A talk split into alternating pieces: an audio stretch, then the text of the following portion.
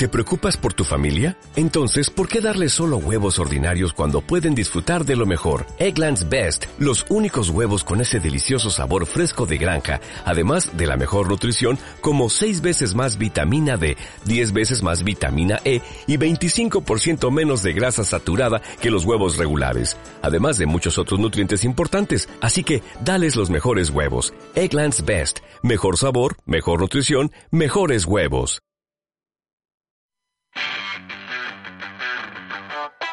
La cultura se transmite más claramente cuando conocemos más a sus creadores.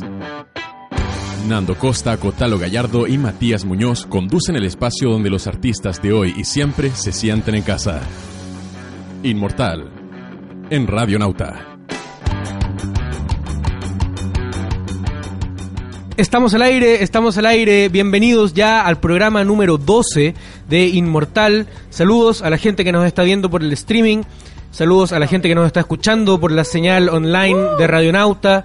Saludos a toda la gente que tenemos acá presente. Tenemos la casa llena hoy día. Estamos con los amigos de Orichango que vamos a estar conversando más ratito. Pamela Gaete, bienvenida. Muchas gracias, Nando. Como siempre, Pablo, todos los eh, miércoles estamos aquí en Inmortal. Pablo Esquer en los controles de Radionauta y tras bambalinas está hoy día Gonzalo Gallardo que está ahí apoyando a, a nuestro querido Matías Muñoz que hoy día no pudo venir porque está enfermo. Matías, mejórate, todo el aguante para ti. Y Pamela, tenemos un tremendo programa hoy día. Así es, vamos a estar, bueno, primero que nada estamos con los amigos de Orichango, quienes nos están visitando en el estudio, nos van a contar algunas de las cosas que están pasando con ellos como banda. Más rato vamos a estar conversando también con Ford del Centro Cultural Alameda, que nos va a contar lo que está pasando con la red de salas de cine, que es una interesante iniciativa del cine independiente, así que bueno, vamos con varias cosas. Sí, vamos a estar hablando también con la gente de Intimate Stranger que van a tocar en el ciclo de rock este fin de semana y vamos a estar revisando lo que no pudimos revisar la semana pasada, que es la entrevista a Angelo Piratini de De que hace poquito partieron a radicarse a México y que dejó algunas cosas bastante interesantes que nos dijo y las vamos a estar escuchando de su propia voz más ratito. Así que sin más preámbulo, nos vamos con, con una canción dedicada a, a nuestro querido productor Matías Muñoz que no pudo venir. Esto es... Para que sepa que lo tenemos en el presenta corazón. la, presenta la canción tú, Pamela, por favor. Eh, no, dale, por favor. no, pase Ya. usted, después usted. Esto es a, a Rebol del grupo Congregación, dedicada a Matías Muñoz, mejórate pronto. Y a la vuelta nos vamos con la entrevista de Orichango.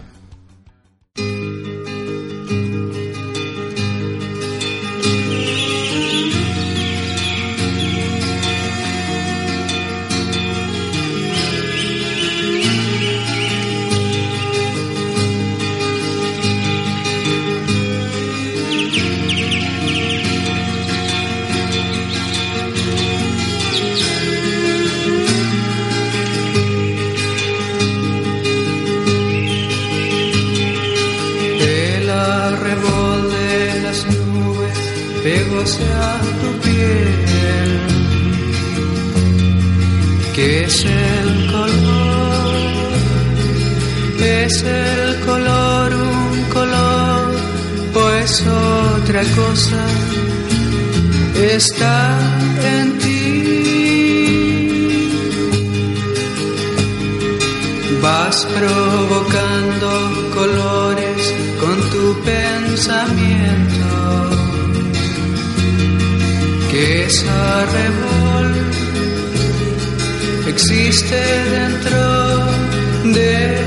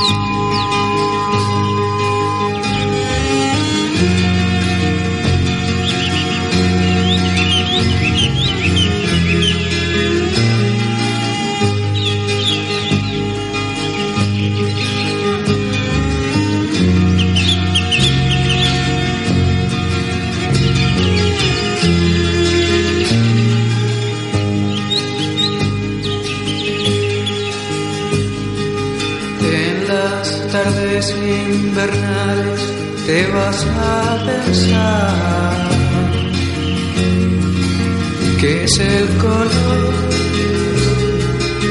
¿Es el color un color o es otra cosa?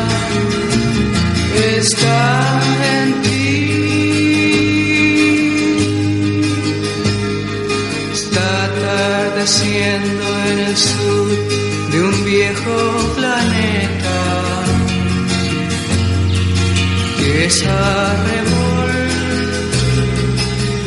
existe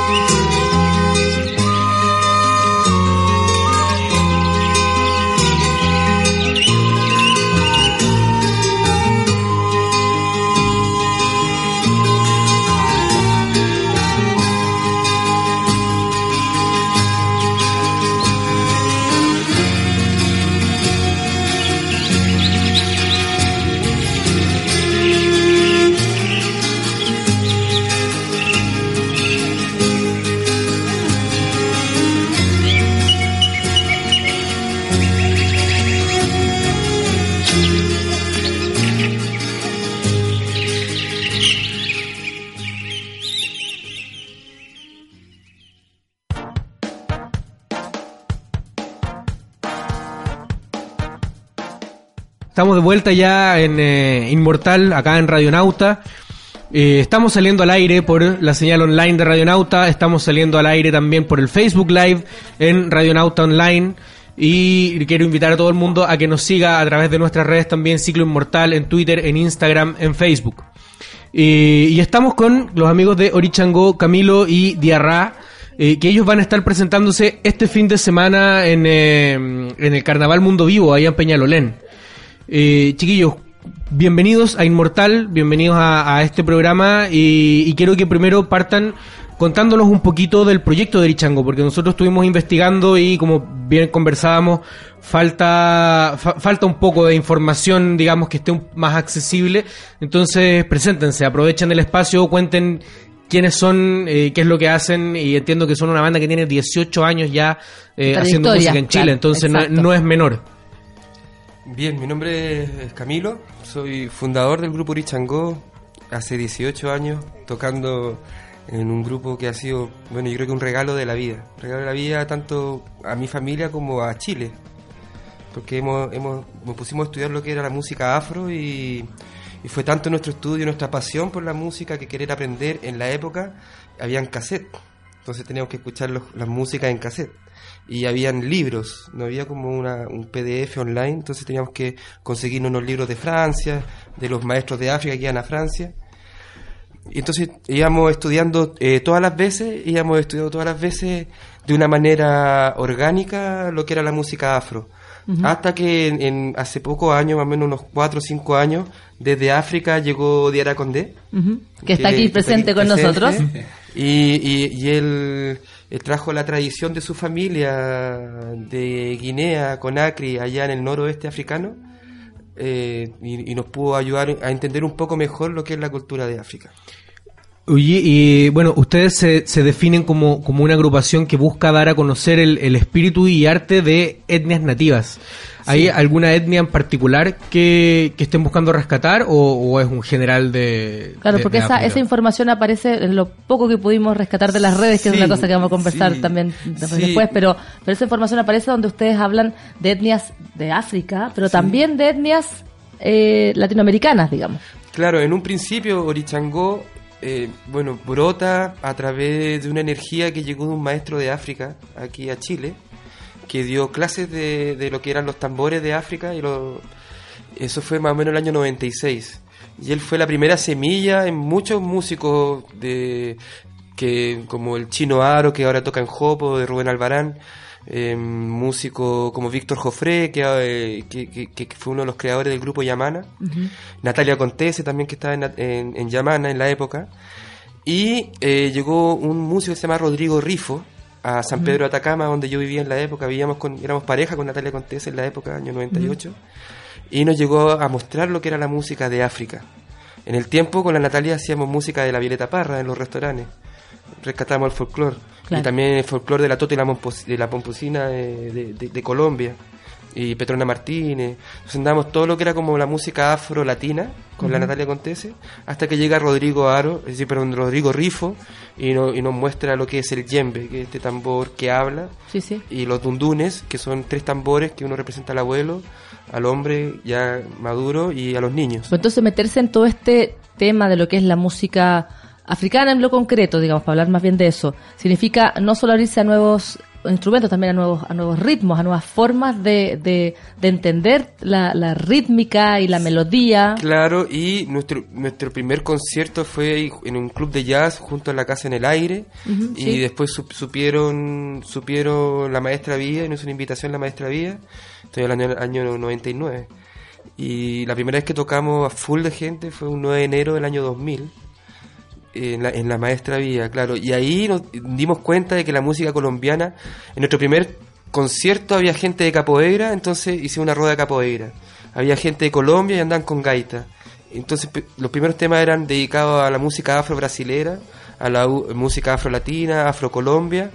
Y también un poco aprendimos también que el tango viene de África, entonces estábamos con el tango. Después, Hay unas teorías que dicen que la cueca también tiene una raíz africana, la Este- sama cueca. Sí, la- bueno, la, la cueca, la cueca llega de África a La Cuba. Natalia está planteando eso ahora, no sé si escucharon el single que sacó hace poco, Sí, Cueca Afro. Cueca Afro, sí. Plantea justamente eso, en la canción ella lo, lo- dice abiertamente. Claro, los primeros... est- Esto, bueno, todo esto viene por, por la, eh, la- la esclavitud. Porque como llegan los primeros esclavos a, a Cuba, a, perdón, a Cuba, claro, la cueca llega a Cuba primero y después llega como a, a- a modo de fiesta, llega a México, la cueca. Y en México le ponen, eh, se lo, lo ponen más clásico y de México viaja a Perú y de Perú viaja a Chile y se hace como folclore nacional. Entonces la raíz de la cueca, que es un 5 octavos también, eh, es de África, que, te- que se encuentra en, el, en, en- en toques de África. Exacto, yo Claro. recuerdo haber leído, digamos, que hay unas investigaciones al respecto. Lo Claro, que la sama cueca, incluso es más, el que, que el concepto sama cueca serían dos palabras, no recuerdo ahora el detalle, pero que, que vienen, que tienen referencia también con raíz africana. Claro. Y, con- y en la época, en la- en los principios del 2000, 99, eso estábamos, vivíamos con la Natalia en, en, en Uruguay y nos tocó estar en, en, en las llamadas del candombe con el negro Rada, Rubén Rada, Barrio Sur. Y ahí yo veía todos los tambores, la gente bailando y, y fue desde por ahí con el negro Rada que nos invitó a comer, que, que era un gran músico, es como decir Víctor Jara en- Claro. en, en Uruguay, eh, un gran folclorista. De ahí que se, se, se, se incorporó eh, el, el afro, podría decir, eh, dentro de Orichango, a través del afro que, que veníamos rescatando acá en Chile. Ahora, ustedes que han hecho, ese trabajo de rescatar lo que es la música afro en Chile, em, ¿cómo sienten que, porque de alguna forma como que la influencia de, muchos, muchas personas piensan que por ejemplo en Chile no hubo inmigración africana en la época de la colonia, etcétera, Sí, como que no se reconoce de alguna forma que nuestra cul- cultura tiene una base Eh, en... en- en- Mira, es, es muy divertido, es muy divertido porque Chile, el día 18 de septiembre, con Bernardo Higgins, la primera vez que se tocó afro en Chile fue cuando se declaró Chile como Chile. Porque el general San Martín habla con Bernardo Higgins y dice, oye hermano, si tú quieres ganar, yo te paso todos los esclavos de Argentina que tengo acá, te los mandáis para Chile, ganas la batalla, liberta el país y tú haces la abolición de la esclavitud en Chile, como primera ley de Chile. Exacto. Entonces, eh, entonces ¿qué sucede? Viajan, viajan los esclavos a, a- a Chile como esclavos tal del ejército chileno a luchar por Chile. Cuando, cuando Bernardo Higgins firma Chile, lo primero que hicieron pescaron unas maderas, unos, una- unos, unos, unos cajones que tenían de comida donde llevaban la ropa y todo, y hicieron los primeros toques en cajón, pero no se podría decir, un cajón de madera, y los primeros toques afro que fueron en Chile fueron tocados en madera, en, en tambores de Mira. madera. Oye, vamos, vamos a la música. Ya ustedes Sí. trajeron algunas canciones de su último disco del do- año 2015 Sí. que se llama Raíz. Eh, y la canción que vamos a escuchar ahora se llama Kanya Soli Menjani. Hasta, está bien dicho. Sí. Eh, ¿Qué nos podéis contar acerca de, de la la canción? pronunciación. Me encantaría que, que Diarra Conde, que es de Guinea, pueda hablar de su cultura Por favor. Y, y hablar de su música. Bueno, eh, Kania Soli Mendiani es un ritmo que, que se usa en África de etnia Susu.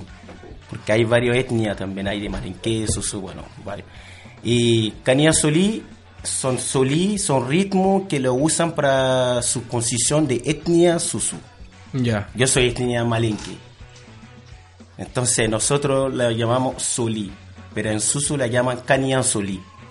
Mendianí, el etnia Malinque, que lo usan para, también para su concisión y como ceremonial, festival y algo así.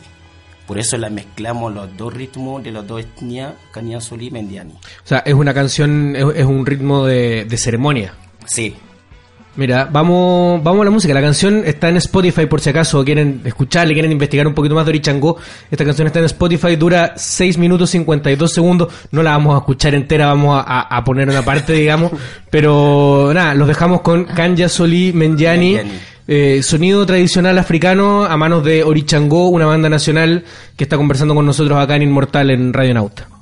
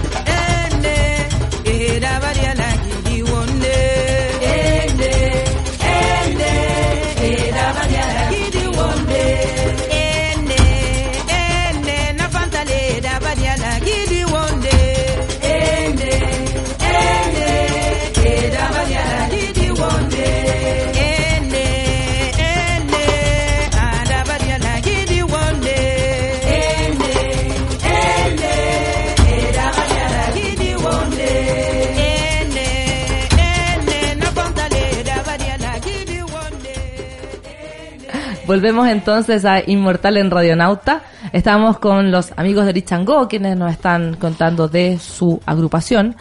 Eh, Orichango tiene dos discos, ¿cierto? Sí. Que es Orichango y Raíz. Eh, son parte además de un compilado de Mundo Vivo, que es el sello con el cual estaban trabajando. Sí, sí. El primer disco usted es del 2004, el segundo 2015. ¿Por qué pasa tanto tiempo entre uno y otro?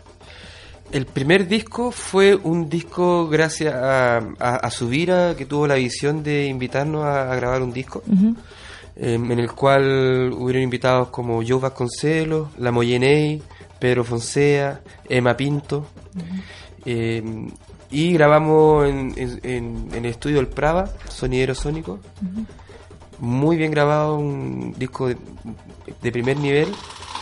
Y ese disco lo estuvimos tocando como cuatro años. ¿Y qué, cambia, qué cambia en cuanto al sonido? Porque si yo hago un disco el año 2004, después el otro lo hago el 2015, tengo 11 años entre medio, ¿qué, qué, qué cuento distinto? ¿Qué, en, qué, qué- ¿En qué crezco? Estábamos creciendo como personas, eh, fuimos papás, casi todos fuimos papás. Y eso son, Una decisión que una vez son como 3, 4 años de, de, de- de- de ser papá. Y estábamos enfocados a tocar mucho en el Valle del Elqui, de, de ir a, a Pucón, que también como nuestra tierra, nos reciben con los brazos abiertos en el sur. Entonces estábamos dedicados a hacer los conciertos. Y yo también vi- viví tres años en Brasil, y algunos tam- músicos también viajaron, entonces se sostenía desde el primer disco. Y hasta la llegada del Diará Condé, que venía, que venía con Acri, y él, claro, él escuchó el primer disco y, y- y era como, no sé, ¿Cuál como- fue su reacción? Se, se- se rió, se rió, Sí, se rió. se no lo quise preguntar, pero me lo imaginé. Sí, porque tratábamos de cantar en su idioma y decía, pucha, esta palabra significa azul y estábamos cantando blanco. Claro. Así habían... o- y además que el primer disco está mezclado con Mapudungun a través de la cantante Elaine Valencia, que ella tiene todo un estudio mapuche con las machis. Eh, y ella canta en Mapudungun y, y- y hizo un estudio antropo- an- an- antro- de antropología musical para poder rescatar las letras de África y poder cantar en el disco. Entonces tenemos todo un crecimiento también entre medio, entre el primer disco y, el, que Claro. Claro, lo, lo que yo le comentaba, que en el principio teníamos cassette y libros. Claro. Entonces, un libro fotocopiar en la época Era caro, además. eh, era caro y, y tenías que ser amigo de la persona para que te prestara el libro y, y amigo de la persona para que te prestara el cassette. Entonces nosotros estuvimos como, se podría decir, a paso tortuga haciendo todo esto. Y también éramos encargados de ser como el grupo de música que recibía las 13 lunas, la- las caravanas de paz, las comunidades. Entonces siempre estuvimos ahí con los jóvenes, activando juventud, haciendo clases. y, en, y en este que, que hacer eh, de, de hace tanto tiempo y en el tocar en el valle, viajar a Pucón, eh, se, se perdieron un poco de, desde la revolución de las redes sociales que aparece a, a comienzos de los 2000 y, y que es muy bien aprovechado por, las por los artistas a partir de esa época. O sea, investigando y buscando un poco más de información sobre Richard Gómez encontré con un per- canal de MySpace que, que debe haber sido la primera red social para músicos que se empezó a popularizar. Sí, la. Pero, pero hoy día en Facebook son un grupo cerrado, no tienen una página, no hay un sitio web, no, no hay como, no, no están en Wikipedia, música popular tampoco tiene mucha información, entonces eh, llama la atención que una banda que tiene 18, 19 años de trayectoria eh, con dos discos y que tiene la, el, el trabajo etnográfico, antropológico de rescate musical, eh, no, no tenga la visibilidad que tiene hoy día. Quiero que, me cuenten un poco cómo es eso, cómo, cómo es eso de, llevar tanto tiempo moviéndose casi con el boca a boca y de tocar harto, eh, pero no, no tener la visibilidad que uno, que uno espera o que sí tienen otros artistas. Mira, yo, yo creo que Or- Orichangó es, como, como bien dice el segundo disco, eh, se llama Raíz. Hemos buscado siempre eso, como la raíz del tambor, como ser más estar al servicio de la música que ocupar la música como una plataforma de mostrarnos al mundo. Perfecto, y. Orichangó es un grupo de Santiago de Chile, con músicos, uno es de Maipú, yo de la Florida, eh, nos íbamos juntando de todas estas comunas, se podría decir clase media, y nuestra manera de luchar para el despertar de la conciencia era a través del tambor. Entonces como que no buscamos mucho las redes sociales en la época. Después, eh, claro, nos dijeron, oye, escuché Orichangó en México. Llegó un disco a México, se hizo popular y mucha gente me empezó a escribir de México, oye, qué bueno grupo. Después otra persona, oye, sí, yo escuché en Japón. Alguien que se llevó el disco a Japón y que se escuchó en Japón. Y ha sido la magia. El último disco nos entregaron un montón de copias y yo creo que regalamos el 80% de los discos. a personas que iban diciendo, oye, yo voy a, a Turquía, oye, llévate un disco, oye, yo voy a Ecuador, llévate un disco, y así como a través del disco físico lo, lo fuimos multiplicando. Pero ustedes no viven de Orichango, digamos, tienen cada uno otros proyectos o, o la banda, la rotación que tiene les permite... Eh, en, en realidad, Orichango sostiene para comprarse instrumentos, para rentar una sala de ensayo, para poder estudiar música. Y como vivimos, Diara Condé, profesor de baile y de percusión, eh, y la gente a través de Orichango lo contacta y él da clase. Pero este año eh, estamos enfocados a hacer nuestro tercer disco y que es el disco que hemos querido hacer durante desde el principio. Que el te- primer disco se llama Orichango homónimo, o sea, solo Orichango. El segundo disco se llama Raíz porque viene de Ara Condé, que su abuelo es un maestro de África que se llama Famadou Konaté y canta la hija de Famadou que es Fanta Konaté, que es la, la prima de Diara. Entonces le pusimos Raíz porque venía, es como que yo creo que tanto tocar tambor en el parque forestal eh, tiene que haber llegado algún llamado espiritual porque a él lo llamábamos, decía, oye, que gana estar en África, que gana, y escuchábamos cuando tocábamos las voces de Hasta África cuando tocábamos, hasta que- hasta, hasta que, que llegó. llegó. Ahora Diara habla español perfecto, es papá, eh, tiene, nacionalidad de Chile, un Chile, chile guineano, Vino a quedarse entonces. sí, y entonces ya es papá del Musa, Musa Condé, así que somos todos tíos. Bueno, aprovechamos en todo caso de este espacio justamente para hablar, hablar, contar, pero además también para escuchar. Y Sí, nos sí. encantaría que nos pudieran compartir entonces alguna alguna canción, algo de lo cual estamos hablando. Algo- Ya escuchamos algo de las canciones de los discos, pero ahora vamos a tener algo acá mismo eh, en el estudio. Eso, Diarra nos contaba que es Diarra o Diarra, con- Diarra. Diarra, con- Diarra. Diarra, con, con R. Sí. Perfecto. Eh, tenías una canción, una canción, algo tradicional de, de Guinea. Sí. ¿Cómo se llama? Se llama Yarabí. Yarabi. Yarabi. Y nos contabas de que la canción es una canción de amor. Sí. Yarabí es mi amor.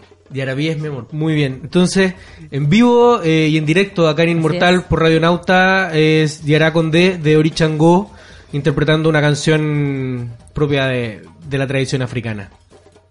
Epa. Awaninde, Yarabi waninde. Kwambe soma, lalla ya gwelema. Awaninde, Yarabi wanende. Yarabi kanawa kankelento. Awaninde, awaninde, awaninde. Kwambe soma, lalla ya gwelema. Awaninde, Yarabi wanende. Kwambe soma, lalla ya gwelema. O sea,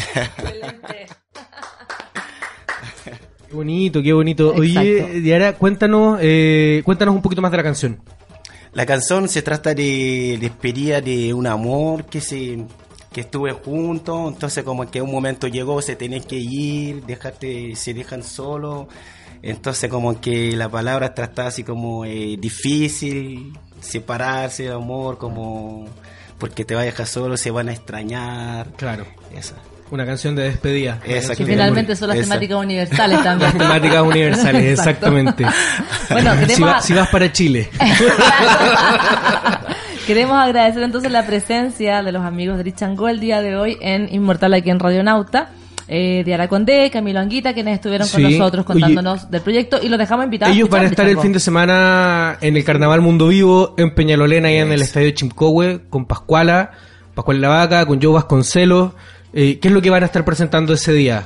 Bien, eso es lo que, lo que les quería comentar, que estamos súper enfocados a hacer eh, el disco, el tercer disco, que creo que también lo vamos a hacer con Mundo Vivo.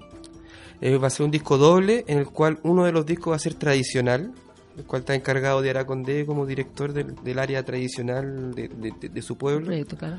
Y va a haber un disco que se llama Fusión, donde la idea es invitar a grandes músicos que son de nuestra familia, como Nehuen Afrobeat, que somos, somos familiares, somos amigos, Grupo Aviala, hay muchos grupos y queremos invitar a los De amigos. Tucuna Tu Tumba también. De Tucuna Tu Tumba, con la Natal, eh, con el Chino Aro, eh, Marcelo que, que- que toca las percusiones, el Juanito Granemeyer, que también es de, de Chico Trujillo. Un crack. Un Juanito, crack. De, la Floripondio. De Yo la lo- Floripondio. yo Lo conozco por la Floripondio. Claro, y, y- y agradecer también al Macha, porque Orichango también tiene mucho que ver por el Macha. Porque una vez me dice Macha, oye, eh, podía hacer coro. Y digo, claro, y me invitó a la Floripondio.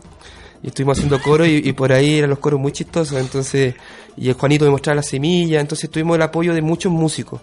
Y bueno, tenemos nuestro padrino, el Joe Vasconcelo, que siempre ahí está en nuestro rezo, somos, lo tenemos como padrino, alguien que está ahí haciendo nuestro pulso Alguien que sabe de tambores, que además. sabe tambores y, y, y hay, una, hay una historia que el año 2009 el Joe me dice, oye Camilo, ¿cuándo va a ganar el Mundial de Fútbol?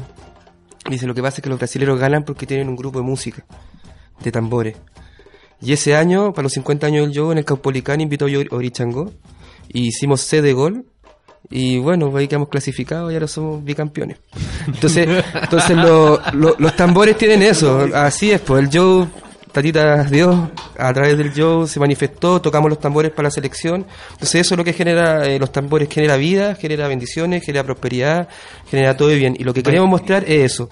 Grupo de cuatro bailarinas, que casi todas son profesoras de danza afro, muchas han viajado a Guinea y una manera de, de, de su, su, su entrega como profesora es que pueden estar en un gran escenario como es Chincowe y, ahí van a estar con la música tradicional de los tambores de África, los dundunes, los yembes, el goni, que es un arpa de África, y además estamos con una profesora del Pro Jazz de, canto y otra música jazzística que viene en los coros invitada, y el bajista de Aviala, Kai Marcus, y vamos a mostrar lo que es eh, el área fusión, que es fusionar los ritmos del candombe de Uruguay, eh, de la samba de Brasil y de nuestra música chilena, cantos de paz, todos dedicados a la paz, eh, también a la energía femenina con Yeman Ya, protectores de la energía femenina y eso, es familia. O sea que Es en realidad familia. un tremendo Un regalito. eh, espacio, un tremendo regalo justamente de música, tradición, investigación, Investigación, también. Así que sí. bueno, entonces las coordenadas para verlo el fin de semana, ¿cuáles son? Chincowe, Chincowe. Grecia, hoy tienen que subir por Grecia, pueden, pueden ir al, al- al metro Grecia y llegan a la micro, está la municipalidad de Peñalolén, está el Chincowe, un, un- un teatro muy ¿A qué hora va a ser el evento? A las 20 horas. Perfecto, 20 horas Orichango a entonces. las 21. Y el Joe creo que toca como a las 12. la Perfecto, Pascuala como a las entonces, 10. entonces este sábado, es el día sábado. Sí, sí. El sábado en Chincowe, no se pierdan el evento de Orichango, Hoy, más a, a dos mil pesos. dos mil pesos. eh, Dos luquitas no es precio popular, va a estar el Joe, la Pascuala, Orichangó y la Machete que viene de- desde Perú. Desde Perú. Y ustedes de ahí se van a Rusia, me imagino, a, a tocarle tambores a la selección ahora si para Dios la quiere, en, en, en, en, re- en realidad, en realidad, el Diará en enero está, está generando un tour a África, a Guinea, con toda su familia, que él, él- él es descendiente de los maestros de África, donde son las personas que tienen la tradición de, de familia, o sea, de- del abuelo, del abuelo, del abuelo, del abuelo, con los tambores, y él quiere llevar a gente, bueno, Latinoamérica y de Chile, que quieren aprender a la fuente, y, y la idea es, es que si Tatita Dios ayuda, vamos a hacer un ventanilla abierta, a ver si nos podemos ganar los, los, eh, Los poder- pasajes, los- pues. claro, para poder ir a, ir, a, ir a hacer un poco más profundo el estudio de la música africana con la familia de Araconde. Buenísimo, Buenísimo. buenísimo. Entonces agradecemos la presencia de ustedes el día de hoy con nosotros en Inmortal acá en Radio Nauta y vamos a ir a escuchar otra canción de Orichango. Otra canción de Orichangó Sí. que también está en el disco Raíz. eh, el nombre de este tema es Soli, Soli. así a secas. Despedimos de Orichangó y ya seguimos con más Inmortal acá en Radio Nauta.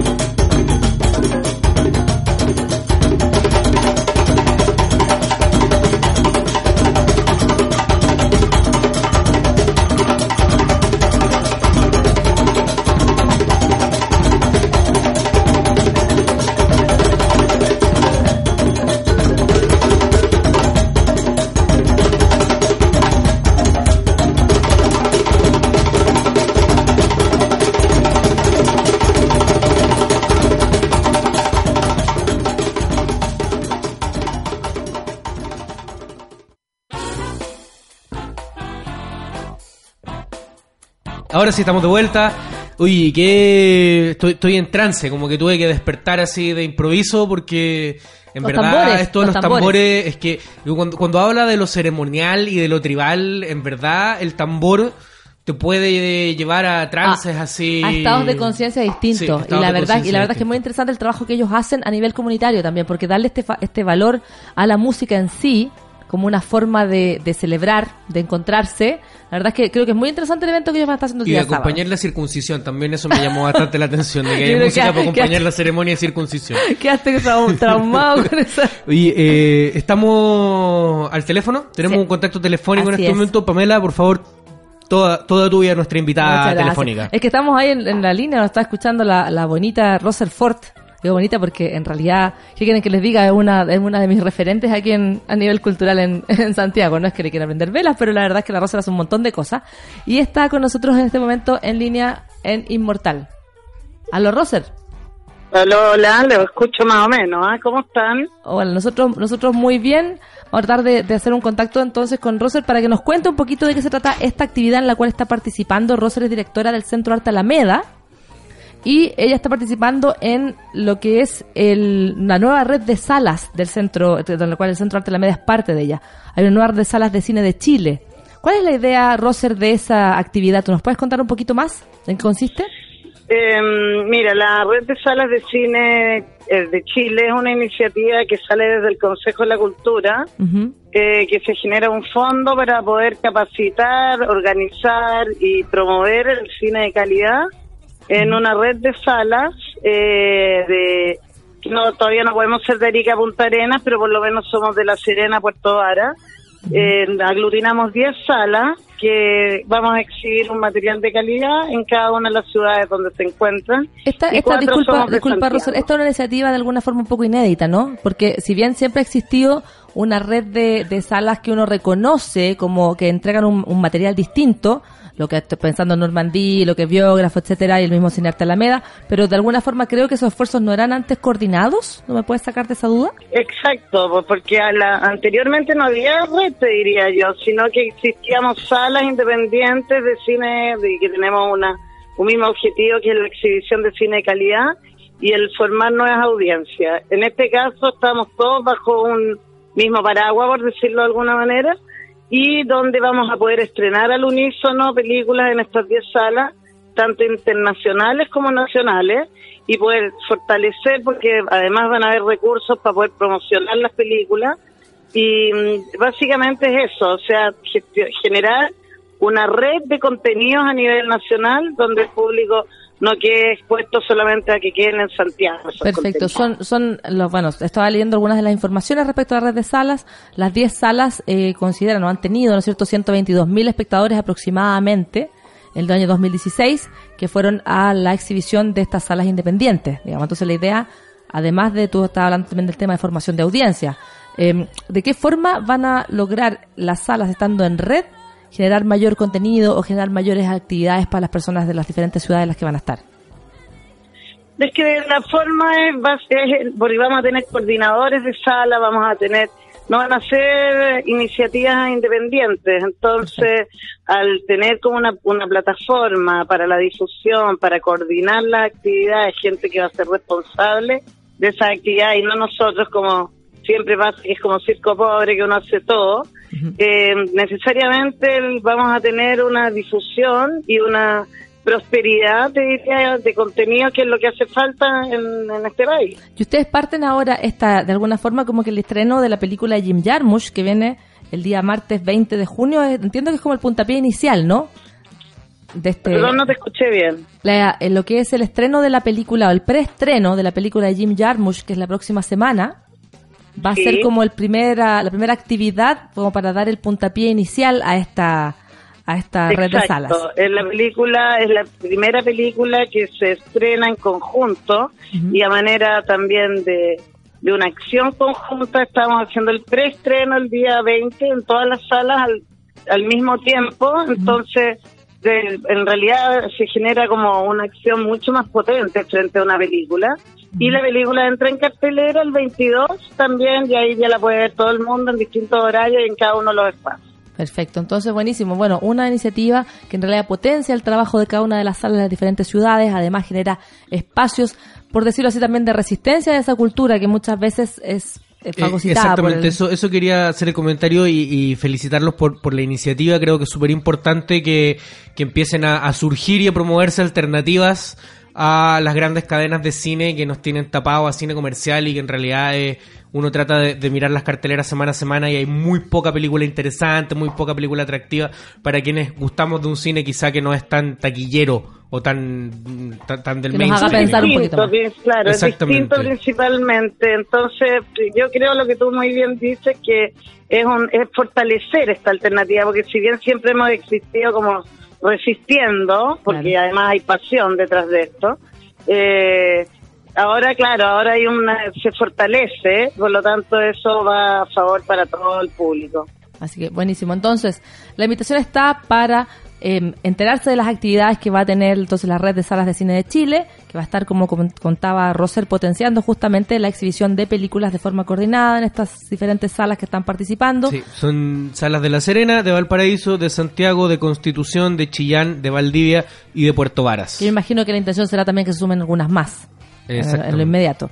Así que muchas gracias, Roser, por conversar con nosotros. Están todos invitados entonces el día, ya el día después, después del día 22, ¿cierto? A ver la película de Jim Jarmusch en las Sí, salas. que es una maravilla de película, además, porque es una película que mezcla poesía con cotidianidad, cotidianeidad Ujú. y nos permite hacer un viaje por la simpleza también. Así que de verdad que los dejo invitados a que vean Patterson, la última película de Jim Jarmusch. Perfecto, entonces todos a ver Patterson desde el día 22, ya sea en el Centro Arte Alameda o en su defecto en alguna de las otras salas que son parte de la sala de cine de Chile. Puedes ver toda la, la información, digamos, en el mismo en la misma página del Centro Arte Alameda. Me imagino que está la información de la red de salas, ¿no, Roser? Sí, también todo lo pueden buscar también porque están apareciendo distintos artículos en, en sitios de, de prensa, entonces si ponen red de salas de cine de Chile, seguramente va a aparecer todo. Entonces, Patterson, no se la pierdan con esa parte de la red de salas de, salas de Chile. Y muchas gracias, Roser, por tu tiempo y por habernos conversado el día de de las nuevas actividades que están haciendo. No, muchas gracias a ustedes, siempre se agradece toda la difusión. Vale, un abrazo. Oye, no- nos vamos a la Chao. música. Nos vamos a la música ahora. eh, queremos, nos vamos a ir a escuchar eh, a Black Panorama con la canción Alguna vez, que ellos van a ser parte del ciclo de rock este sábado en la sala Master. Ya junto a Black Panorama más Intimate Stranger.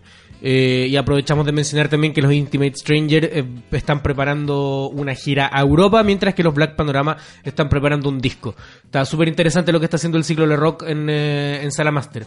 Así que nos vamos a la música ¿Qué y volvemos. vol- Black Panorama, alguna vez. Y a la vuelta, la entrevista a Weichafe, que es lo que nos había quedado pendiente de la semana pasada.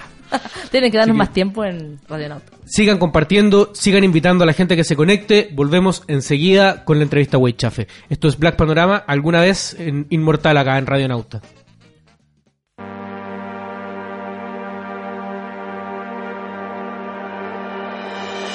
Quiero creer, no sé si voy, no sé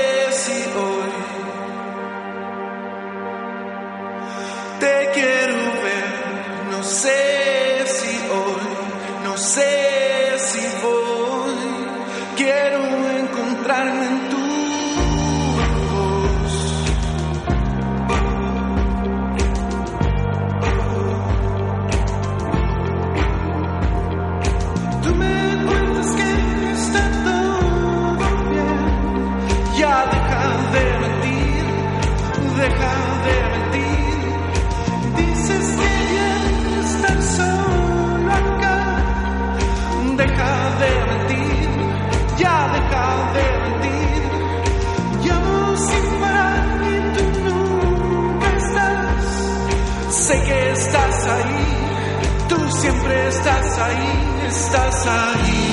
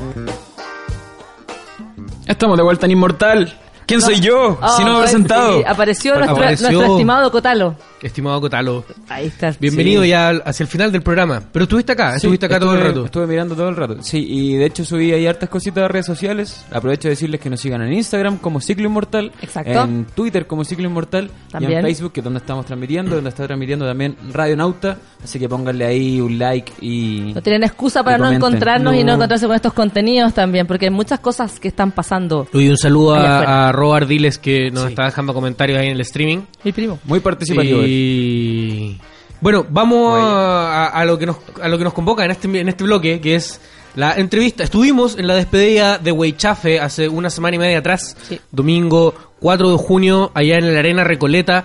Weichafe se despidió de Chile, se van a radicar a México, se fueron ya a radicar a México. Ya podemos empezar a ver sus aventurillas en tierras mexicanas a través de sus redes sociales.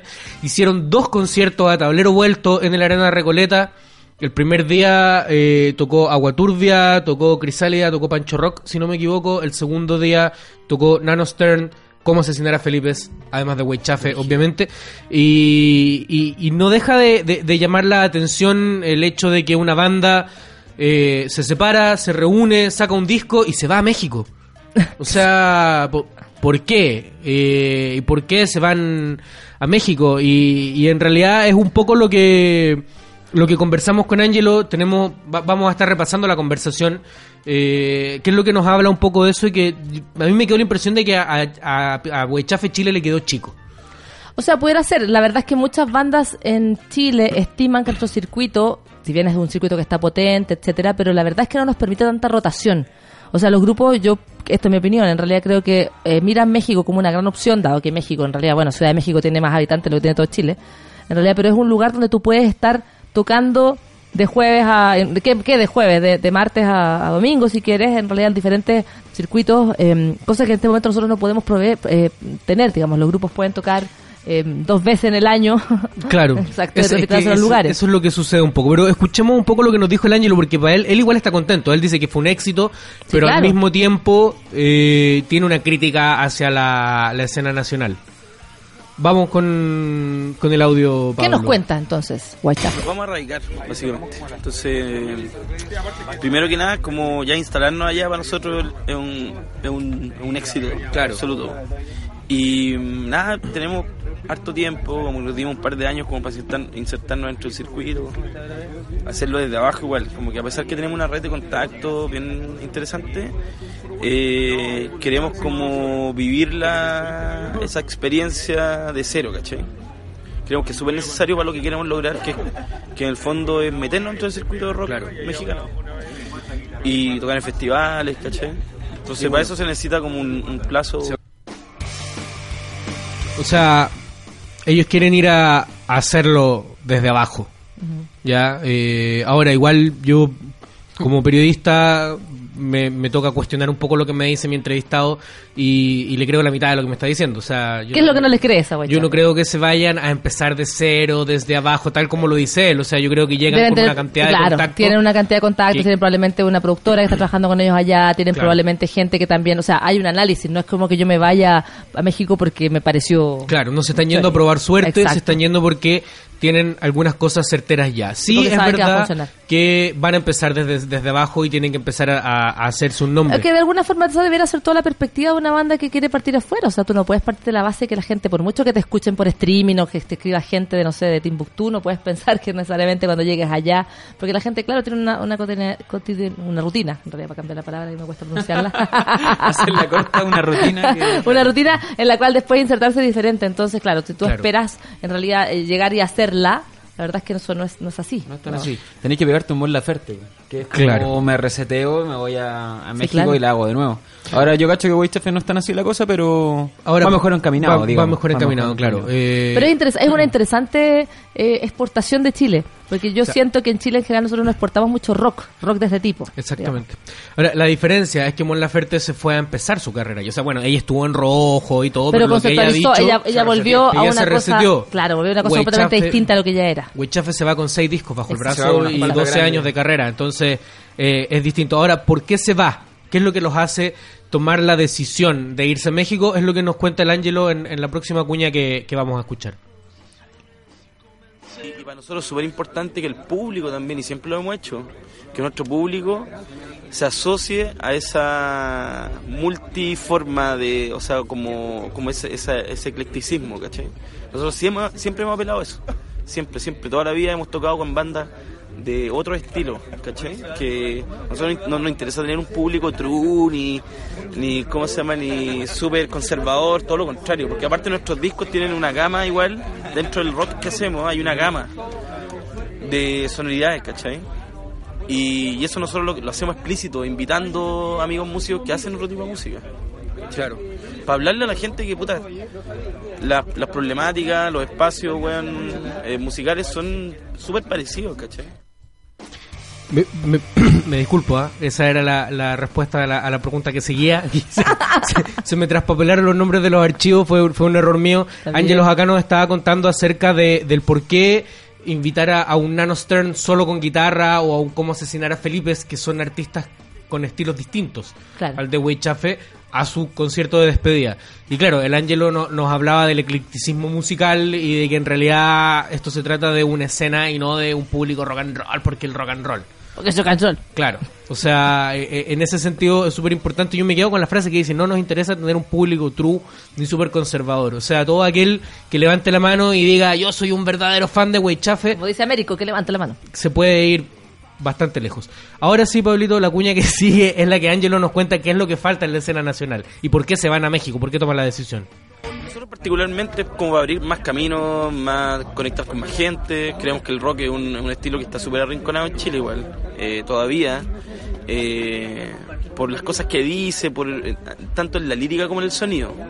Como que baja la guitarra, la distorsión, o oye, la- es, es muy duro lo que estáis diciendo, ¿cachai? Como que todavía Chile es un país muy cínico para la actitud rock. Eh, porque tiene que ver con actitud, porque generalmente hay muchas bandas que, que, son un poco censuradas y tienen un discurso un poquito más... Pero pasa con particularmente con la música que nosotros hacemos eso. O sea, se- se- se- de difusión se cierran un montón de puertas porque la guitarra está un poquito más subida de volumen, ¿cachai? Chile es un país muy cínico para la actitud rock. Pamela, tú que trabajas con un, con, uno de, con uno de los pocos lo mismo. de las pocas estrellas de rock que tenemos en este país. Eh, ¿Es así o no es así? ¿Es Chile un país cínico para la actitud rock? no sé si cínico, no sé si la palabra es esa, pero de alguna manera, eh, aparte que también, bueno, tú me lo planteas desde el punto de vista que yo trabajo con Claudio Narea. Creo que el rock que hace Claudio es un poco, un poco más distinto al, de, al del Whitechafe. Igual, eh, lo que sí creo en realidad es que en este momento la escena rock no está tan potenciada para lo que pudiera estar. O sea, de alguna manera el haber partido a, a trabajar con bandas, o sea, o, con solistas como por ejemplo los cantautores que han estado sonando, eh, que fue todo un, un volver a la canción de autor, súper interesante acá, pero de alguna manera es como que la gente siente que tiene que escoger, o me gusta este estilo o me gusta este otro. Y la verdad es que en nuestro país no se ha caracterizado mucho por ser un país muy rockero, a diferencia de Argentina, por ejemplo. Siempre está esa figura en la que Chile los Beatles, Argentina los Rolling Stones, de alguna manera. Eh, yo creo que sí que pu- pudiera ser, en realidad pudiera ser que, nos falta un poquito acercarnos más y valorizar las bandas. Más que cínico, a mí me parece que, que Chile es un país arribista respecto al rock. Y machista respecto al rock. Creo que el rock, creo que la escena de rock en Chile es machista y es arribista. ¿En qué sentido? Que muchas veces se mira a las bandas de fuera y se piensa que las bandas de acá no tienen nada que decir. Y hay tremendas bandas de rock. Eso. Por ejemplo, Cuervos del Sur, que ganó Pulsar Por este ejemplo. año. Con un tremendo arte de disco que también se ganó el premio, etcétera. Entonces, eh, ¿y ¿Por qué te menciono los cuervos? Porque Ángelo también me habló de los cuervos. Ellos estaban compitiendo en la misma categoría en los Pulsar. Y, y nosotros aquí en el programa dimos, apostamos porque Weichaf iba a ser el ganador por una cosa de trayectoria. Pero ganó Cuervos del Sur. Y, y esto fue lo que opinó Angelo Piratini sobre el triunfo de los Cuervos del Sur. He escuchado dos veces, me parece que, que va en la línea que ellos hacen. eh, es, un- es una continuación del, primer disco, ¿cachai? Eh, suena un poco mejor, obviamente, porque lo han pasado, no sé, como 10 años del otro disco. Y nada, me parece que, que ellos cultivan un estilo que está súper eh, claro, ¿cachai? Quizá ahora este disco tiene unos tintes un poco más progresivos, que yo particularmente como que esperaba que, que, que ellos hicieran algo algo más como creo que en el primer disco para mí lo mejor lo más lo, lo- lo más, lo- los mejores aciertos que tiene el primer disco son, son los vinculados a la música folclórica más popular, para mi gusto, melódicamente y todo. Más que a la cuestión del, de la notoriedad de los músicos, ¿cachai? Pero bueno, las decisiones de las bandas artísticas son personales y que está bien. Yo creo que ellos, ellos han pasado por un buen momento el año pasado. Me parece bien. Sí, la Sí. verdad es que yo debo decir en todo caso, yo no escuchaba ese nivel de detalle del disco de, de, de Cuervos del Sur todavía, de una tarea pendiente que tengo, pero quería quería comentar que, por ejemplo, yo sí, y recién di mi opinión respecto a que pienso que el rock en Chile es muy machista y es muy clasista y es muy, eh, ¿cómo se llama? Estoy pensando en, voy a nombrar las radios nomás, Radio Universo, todo este estilo donde miran demasiado hacia afuera y no estamos mirando nosotros acá, por ejemplo, han habido bandas como las Liliths, que tienen un tremendo disco de rock que el Sueltas, que lo produjo Andrés Godoy, y ese disco pasa sin pena ni gloria, digamos, y es, un, y es un disco que está muy bien trabajado, entre muchos otros que uno pudiera mencionar. Entonces, eso podríamos hacer un programa respecto a eso. El disco, es verdad eso, ¿Sobre ah, es verdad qué? eso. Espera, antes que se vaya la idea, ¿sobre qué programa de qué?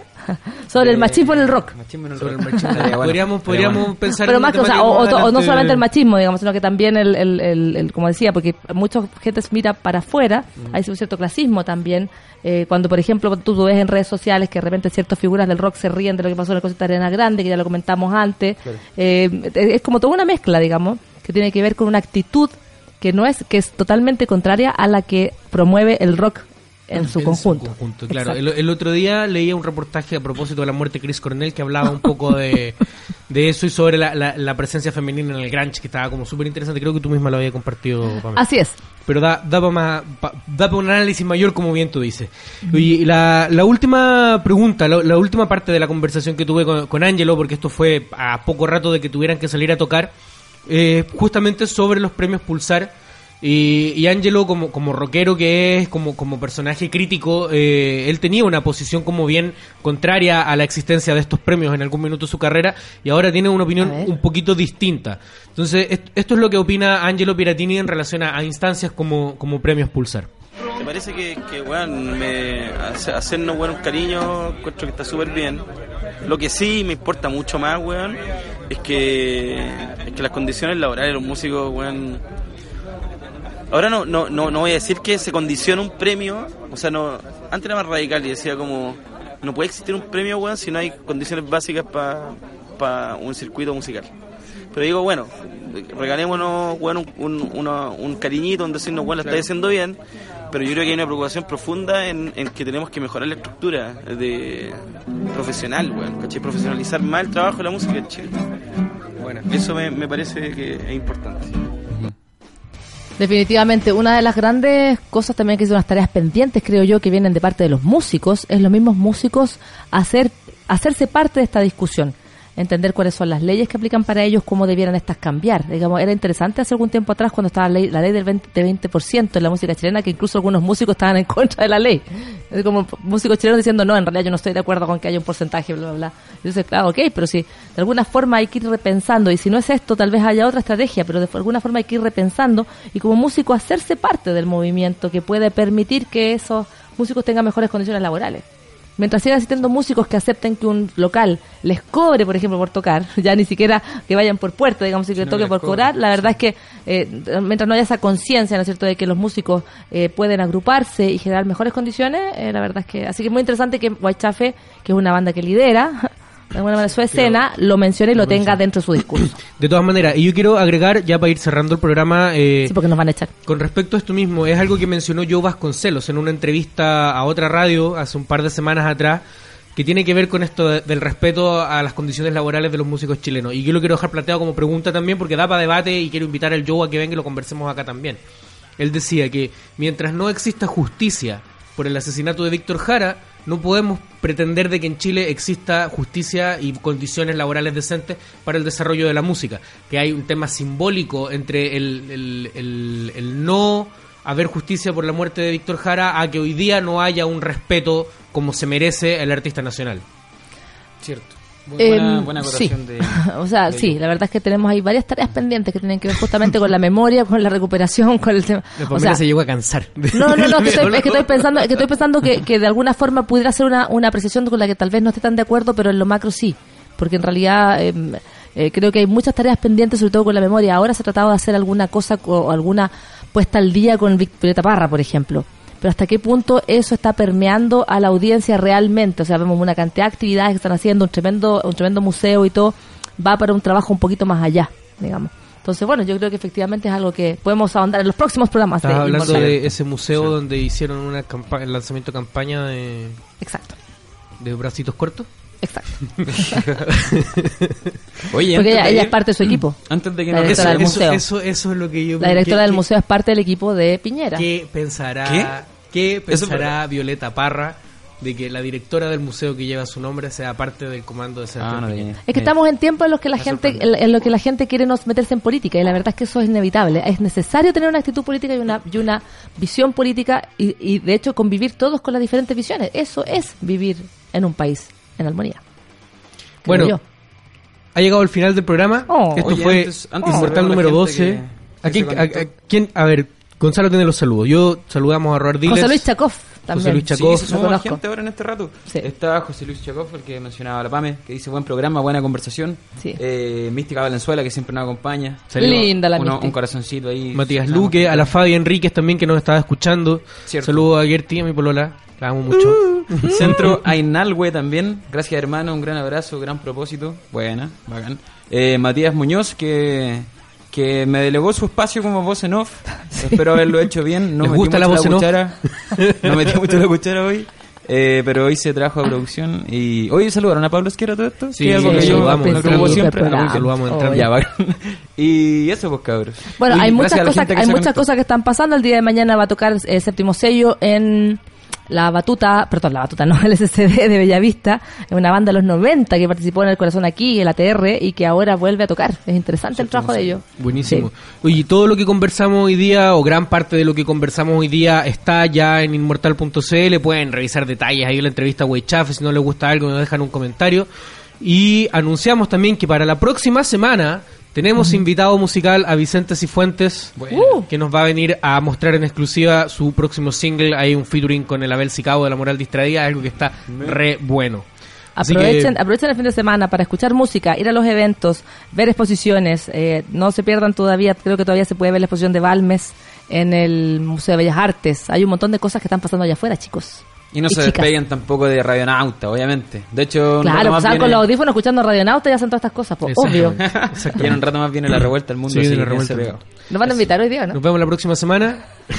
ah, y las fotitos que estuvimos mostrando en el streaming, ahí esas fotos del Weichafe que aparecieron, Ajá. son de Nacho Rego de Fotorock, un, un crack de la Fotorock. fotografía. ya Nos vemos entonces la próxima semana. Así nomás nos vamos. vámonos Nos vamos, adiós. Ya, chao, adiós. gracias. Chao.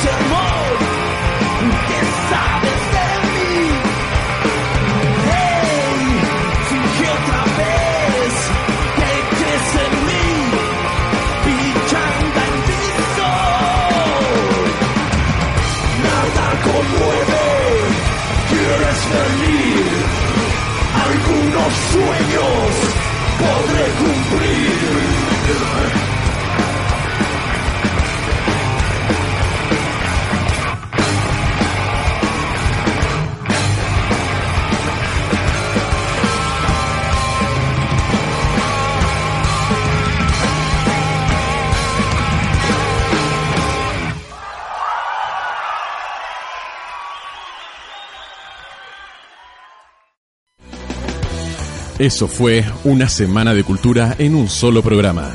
Termina Inmortal en Radio Nauta. ¿No te encantaría tener 100 dólares extra en tu bolsillo? Haz que un experto bilingüe de TurboTax declare tus impuestos para el 31 de marzo y obtén 100 dólares de vuelta al instante.